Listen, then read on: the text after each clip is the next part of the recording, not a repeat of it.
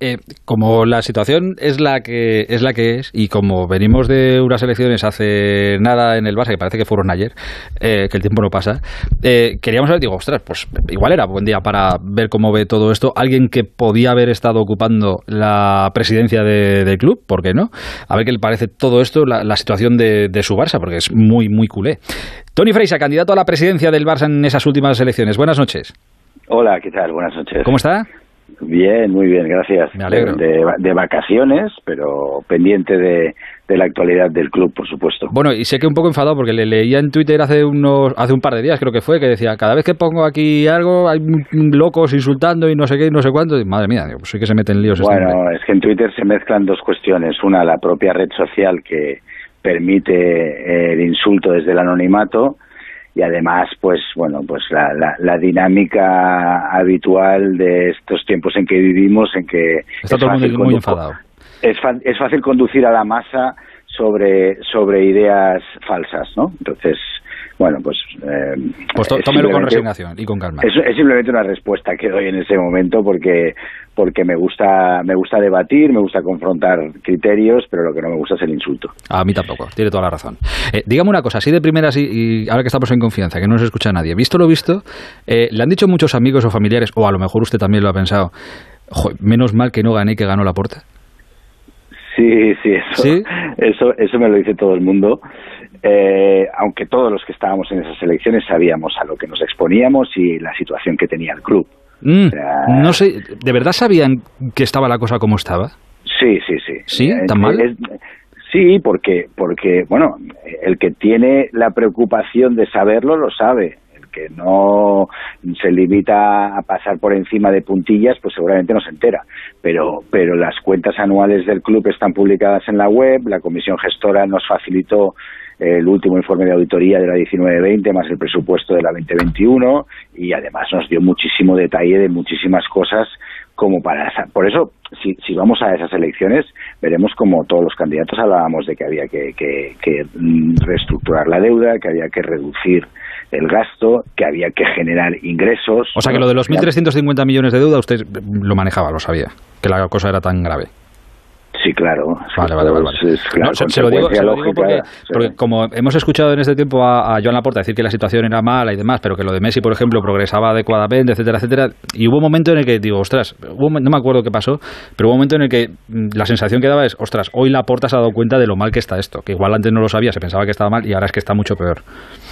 Mm, no, no, no, no creo que haya habido una la aparición de una noticia inesperada para tomar una decisión porque el que llega al club el día 17 de marzo conoce eh, en el mes de agosto cuál es la situación, obviamente porque lleva trabajando meses, porque ha intentado generar ingresos, eh, ha intentado reducir gastos, ha intentado dar salida a jugadores, está en contacto con la liga que le informa de cuál es el tope de masa salarial permitido en función de esas circunstancias. O sea, no, sorpresas en el mes de agosto no hay. entonces, eh, Tony, entonces, ¿para qué le sirve la due diligence? Porque la porta dice, no, bueno, nosotros esperamos el resultado de la due diligence para saber de verdad dónde estamos, hasta dónde debemos esos cobros anticipados de, de los derechos televisivos y, esas otras pequeñas sorpresas que se encontraron. ¿Tú, tú, eras consciente de todo ello? ¿Tú crees que Laporte también era consciente de todo eso y se ha hecho de nuevas después? No, una, una, due diligence te permite analizar con detalle cada uno de los aspectos reflejados en la contabilidad mm, para analizar en muchos casos qué riesgos entrañan cada una de esas partidas, qué obligaciones y qué derechos comporta cada uno de, los contratos que tiene en vigor el, club en este caso pero una due diligence tampoco tarda cinco meses, ¿eh? O sea, hmm. la due diligence se hace eh, en un tiempo, lógicamente, hay que trabajar, hay que analizar, pero está hecha, si uno quiere, en, dos meses sobradamente. Todo esto, eh, señor Freisa, ¿todo esto es culpa de Bartomeu? Tiene su culpa, claro. Eh, la responsabilidad de la última junta directiva de una política deportiva errática con un director deportivo cada temporada, eh, con una gran inversión en fichajes que luego no han resultado como se esperaba, con unas renovaciones de contratos a jugadores veteranos que cada vez cobran más. Claro, todo esto es una, una política deportiva muy equivocada. Si a eso le añades que el modelo de club se basa en generar ingresos. Cada año el Barça presumía de incrementar la cifra de facturación.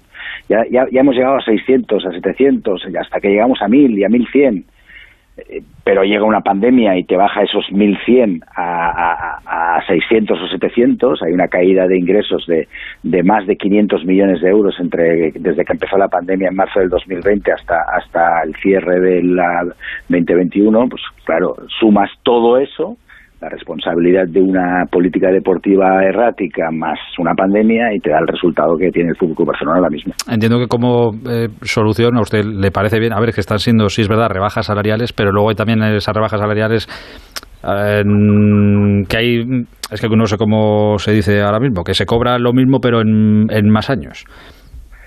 No, pues de algunos jugadores. parece bien. pero es que, diferir. diferir, eso, gracias, Alfredo. Sí, sí, claro. Eh, pero hay que, hay que ir al, al, sector. Todos los equipos, digamos, competidores del Fútbol Club Barcelona, de primer nivel de la élite del fútbol europeo, todos han llegado a acuerdos con sus jugadores de reducción de salario, no de diferimiento.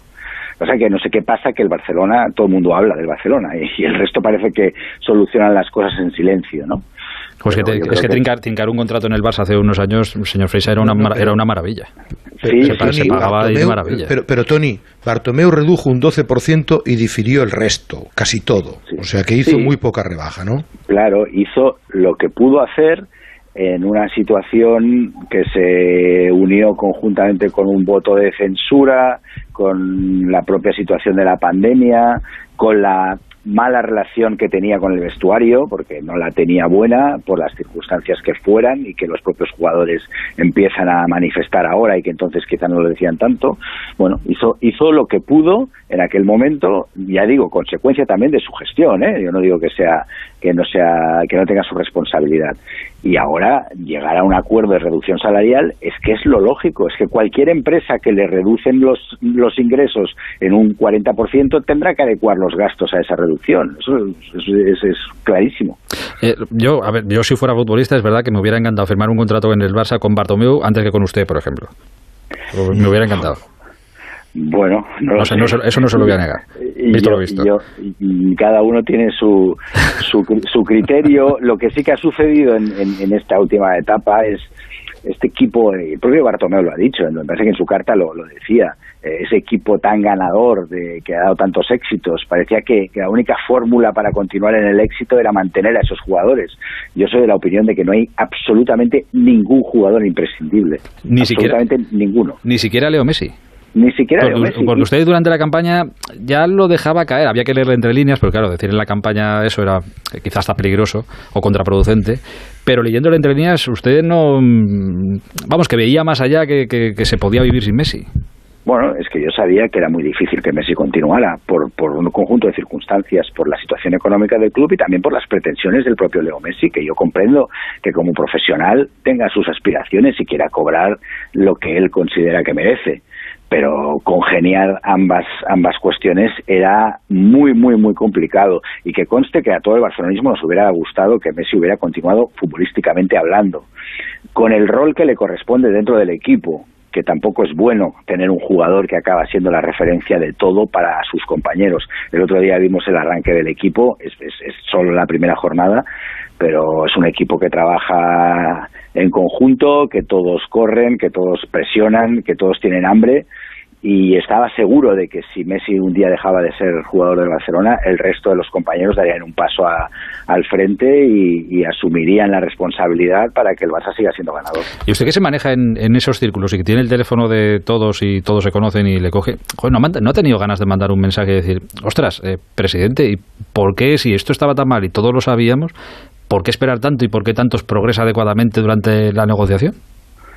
Bueno, yo creo que al presidente hay que dejarle que, que, ejerza su cargo. Yo estoy, yo sí que estoy en contacto con él y con, con gente de la junta directiva. Al final, para, para apoyar, para ayudar, para siempre un mensaje eh, de apoyo o de ánimo o de, o, de o de sugerir alguna idea, pues siempre es bueno, ¿no? Porque la responsabilidad que tienen es muy alta y todo el barcelonismo depende al final de lo que se decide en esa mesa de junta directiva y en el despacho del presidente y eso pues pues hay que tenerlo en cuenta también para los que estamos fuera. ¿Entiende que, algún votante de, de Joan Laporta se sienta traicionado habiendo sido lo de Messi la gran promesa electoral? Habría que preguntarle a, sí hombre entiendo que usted no era no fue votante de la porta. Sí habría que preguntarles cómo, cómo, se sienten. Eh, sí a mí a mí en las elecciones me llamó mucho la atención como él eh, afirmaba con tanta rotundidad que con, con él seguro que seguiría y con los demás no. Yo bueno pues cada uno supongo que en, en unas elecciones trata de aprovechar las, las, las armas que tiene y él siempre ha jugado mucho a, esa complicidad con los jugadores y a esa buena relación con ellos, pero creo que eso no es bueno porque un presidente no tiene que ser amigo de los jugadores, un presidente tiene que mantener el carácter institucional de su cargo y saber, saber en un momento determinado poner un límite, decir que no, que se ha hecho con Messi, por ejemplo, de la manera que haya sido, pero se ha hecho, y yo creo que no es bueno ponerse una medalla de yo me llevo muy bien con los jugadores, yo si fuera presidente del Fútbol Club Barcelona, no, no presumiría nunca de eso. Eso es lo que, lo que se dice mucho de los padres con los hijos, que los padres tienen que ser padres, no tienen que ser amigos de, sus hijos. Es un, buen símil, es un buen símil. Eh, le, quería, le quería preguntar, le tacharon al presidente Laporta cuando explicó la fórmula que les daba la Liga para poder hacer lo de Messi, pero que él lo aceptó, esto del fondo CVC, que era hipotecar al club para muchos años y demás le llegaron a tachar casi casi como de a ver entiéndaseme la palabra ¿eh? casi como de súbdito de, de, Florentino Pérez por ir en el camino con el Madrid o en ese... Es que hay muchas cosas que les unen ahora, la Superliga, esto de la negativa al fondo CVC. ¿Usted lo cree? ¿Usted cree que, que la porta va demasiado de la mano del presidente del Madrid? Mm, yo en ese sentido quizás sí que es uno de los aspectos de gestión que estoy viendo en esta Junta de la que discrepo abiertamente. Mm, no me gusta ver al Fútbol Club Barcelona de la mano del Real Madrid en todo, no me gusta verle mantenerse en la Superliga, que es un proyecto que no tiene ningún tipo de recorrido hoy por hoy, que los propios socios de ese proyecto han ido saliendo y ya no forman parte del mismo y observo como desde la liga 38 de 42 clubes suscriben un un acuerdo impulsado por la Liga eh, que no supone hipotecar derechos, en todo caso, sino que quien los derechos audiovisuales ya están cedidos por el Fútbol Club Barcelona en virtud del Real Decreto Ley que estableció en el año 2015 la comercialización conjunta y esto lo único que era es bueno pues sí solicitar ese, esas operaciones de la liga directamente no del fondo de inversión. Yo creo que, que hay que tener muy claro cuál es la figura jurídica y en mi opinión el acuerdo con CVC era, era y es un buen, un buen acuerdo para el fútbol español, en el del que forma parte el Barcelona y que al Barcelona le interesa que la Liga Española tenga eh, prestigio y se revalorice. Yo creo que es bueno que el resto de clubes también se revaloricen. incluso no participo de esa idea de que Barcelona y Real Madrid tienen que formar una liga elitista con otros clubes de Europa. No, no, no, no, me, no me parece ni inteligente ni acertado. incluso, aunque este préstamo, bueno, este sí es un préstamo, este préstamo que le caería al Barça, incluso aunque el 70% te diga, no, no, es que esto lo tienes que usar para esto, no se puede usar para otra cosa. Sí, bueno, claro, porque al final es la figura que es el contrato de cuentas en participación, el inversor lo que hace es eh, invertir 2.700 millones de euros en, en unos determinados términos, con unas determinadas condiciones. Lógicamente, no te van a dar un dinero para que hagas lo que quieras o para que te vayas al mercado y fiches otra vez a Coutinho por 160 millones, por ejemplo. ¿no? Hmm. Imagínate qué, barbaridad. Lo lógico es que si es un proyecto colectivo, se te diga cuáles son las condiciones de utilización de ese dinero, pero en todo caso era para crecer, para crecer conjuntamente como liga y para revalorizar los activos que cada uno de los clubes tiene, las instalaciones, modernizar las instalaciones y destinar una, un, porcentaje de ese dinero, claro que sí, a, las plantillas y también a la situación de endeudamiento que tienen todos los clubes. Yo me parece que es una, una fórmula muy acertada y en todo caso tengo muchísimo respeto por los cuatro que han votado en contra, pero también por los 38 que han votado a favor, que me parece que, que no se chupan el dedo. Eh, tenga, tenga cuidado con esto porque mañana le dirán que, que está usted a favor de Tebas, ¿eh? Bueno, del señor Tebas se puede estar a favor y en contra. Hombre, por supuesto, como de todo el mundo. De, lo que vaya haciendo, y a mí me parece que está haciendo un buen trabajo en la liga, sinceramente. Ah, pues mire. Eh, con, ¿Coincide usted con, el presidente de la Claro, veo que usted lo tiene todo en la cabeza y que conoce muy bien el, asunto, como no puede ser de otra manera, como candidato que ha sido a las elecciones. Eh, esto en dos años, como dijo el presidente Laporta, ¿el Barça volverá a ser un club eh, como, no sé si como era, pero bueno, que el problema podría estar subsanado o casi subsanado en dos años? Ojalá, ojalá, yo no sé lo que tienen entre manos y que mm, futuros patrocinios, que futuros futuros inversores que quieran participar de los activos del Fútbol Club Barcelona, sabe que está la figura del Barça Corporate con cuatro líneas de negocio. Mm, entiendo que en dos años muchos de los contratos o algunos de los contratos de jugadores que son eh, muy altos y que generan muchas amortizaciones pues habrán finalizado pero hombre, dos años eh, es una visión muy optimista, ojalá sea cierta, claro, como, como socio ya me gustaría. Ahora, ahora que decía usted, que, es que se me acaba de a la cabeza, ahora que decía usted que es verdad que está bien, oye, que la liga crezca y que todos crezcan y que tiene respeto por los otros 38 que han votado en contra con esto de CVC y demás, eh, claro, si yo si le preguntaríamos, si le preguntamos al señor Tebas si le viene bien que una vez ha marchado Messi, pues oye, venga una estrella como Mbappé a la Liga Española, pues seguramente el señor Tebas dirá que sí, como madridista que es, además. O sea, a usted quizá para, por el bien de la liga le parecería bien también? Yo lo que quiero es que Ronald Koeman se un, un, un, equipo para competir y ganarlo todo. A mí los jugadores que tengan el resto de equipos Mm, podríamos enumerar muchísimos jugadores que ha habido siempre, grandes jugadores en el Real Madrid y grandes jugadores en otros equipos y, el Barcelona ha sabido ganar cuando ha sabido hacer bien las cosas, que es lo que me preocupa a mí. Vale, o sea que, vale, que, no, me, que, no, me, que no le apetece. No, y, y, Mbappé me parece un jugador muy atractivo de ver jugar, o sea, no, no, mm, personalmente no me importaría en absoluto que viniera, vamos, no creo que sea ese el, el, el, foco de atención del, del Fútbol Club Barcelona. El foco de atención del Fútbol Barcelona está en la ciudad deportiva de San John de Espí cada semana con los entrenamientos y en el Camp Nou y en los campos donde juguemos cuando vayamos a competir. Está allí. Eh, Alfredo, para ir terminando. No, yo le quería preguntar, no sé qué, impresión le causó Joan Laporta el otro día en la rueda de prensa. Vimos a Laporta del pasado, ¿no? Más agresivo, más retorciéndose después de la carta de Bartomeu en la que habló de las ocho mentiras. Y, luego hubo un dato a mí que me llamó la atención, no sé si económicamente le pareció a usted igual, eh, Tony, y es el tema de las amortizaciones de los jugadores. ¿Ha devaluado a los futbolistas en el ejercicio pasado para que eso no se le impute a él? Es decir, que las pérdidas las comparta el presupuesto del año pasado. ¿Es cierto o me lo parece a mí?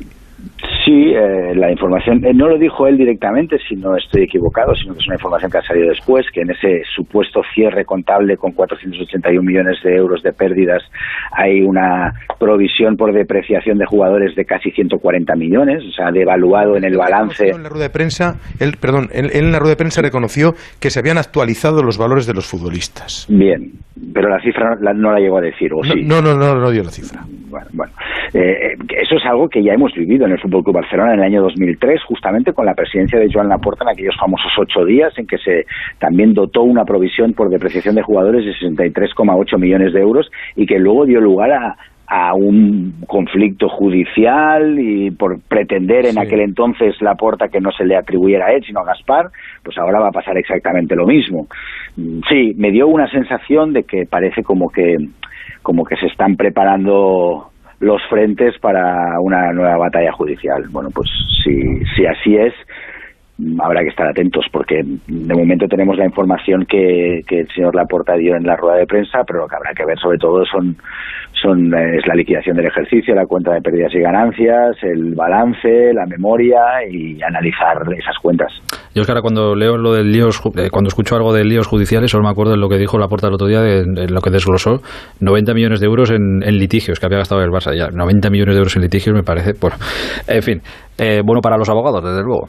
Eh, de traspasos de jugadores. Sí, bueno, bueno, que, era una cosa... que haya sobrevivido el Barcelona a tantas cosas. la verdad es que sí, la verdad es que sí, para qué nos vamos a engañar. Eh, señor Freisa, con la, última que, le hago, que me quedo sin tiempo. Eh, con esto que tiene el Barça, es candidato al título, tal cual están las cosas ahora. ¿Usted lo ve igual de candidato y entiendo que está satisfecho después de lo que vio en el primer partido? Sí, sí, yo veo la plantilla del Barcelona y veo calidad suficiente para, para optar a todos los títulos como cada temporada. Y, contento con que se quede Coutinho, contento con que Griezmann al final de momento esté, contento con todo. Sí, sí, sí. todos los jugadores que el Barcelona ha fichado en el mercado, cuando se fichan estos dos jugadores que usted menciona, nadie discute que son jugadores que están en la élite del fútbol mundial. Otra cosa es que luego cuando llegan mm, rindan más o menos, se lesionen más o menos, tengan ubicación en el planteamiento colectivo mejor o peor, pero el Barcelona tiene un equipo plagado de jugadores de primer nivel. Es usted un socio de los agradecidos. Perdona, perdona, pero por ejemplo, el tema Ilais Moriba, como lo ha llevado el club, eh, parece correcto, ¿no? Cuando un futbolista, ¿verdad? Sí, totalmente, totalmente. Estamos hablando de un jugador mm, de la cantera que es lo que es gracias a que el club le ha dado esa oportunidad y a su calidad, por supuesto que también. Y yo creo que si un jugador que sale de la cantera no es capaz de, entrar en la dinámica que tiene el club actualmente, de las circunstancias que hemos comentado y aceptar un contrato mm, para los próximos años, pues lo mejor es que este jugador no, no continúe en el Barça. Yo creo que aquí el club ha actuado muy bien.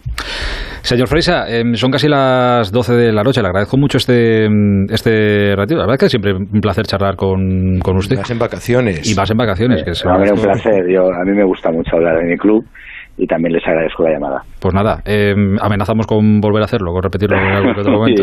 Eh, señor Freisa, un abrazo muy grande, muchísimas gracias. ¿eh? Un abrazo a todos. Un saludo, hasta ahora. Eh, joder,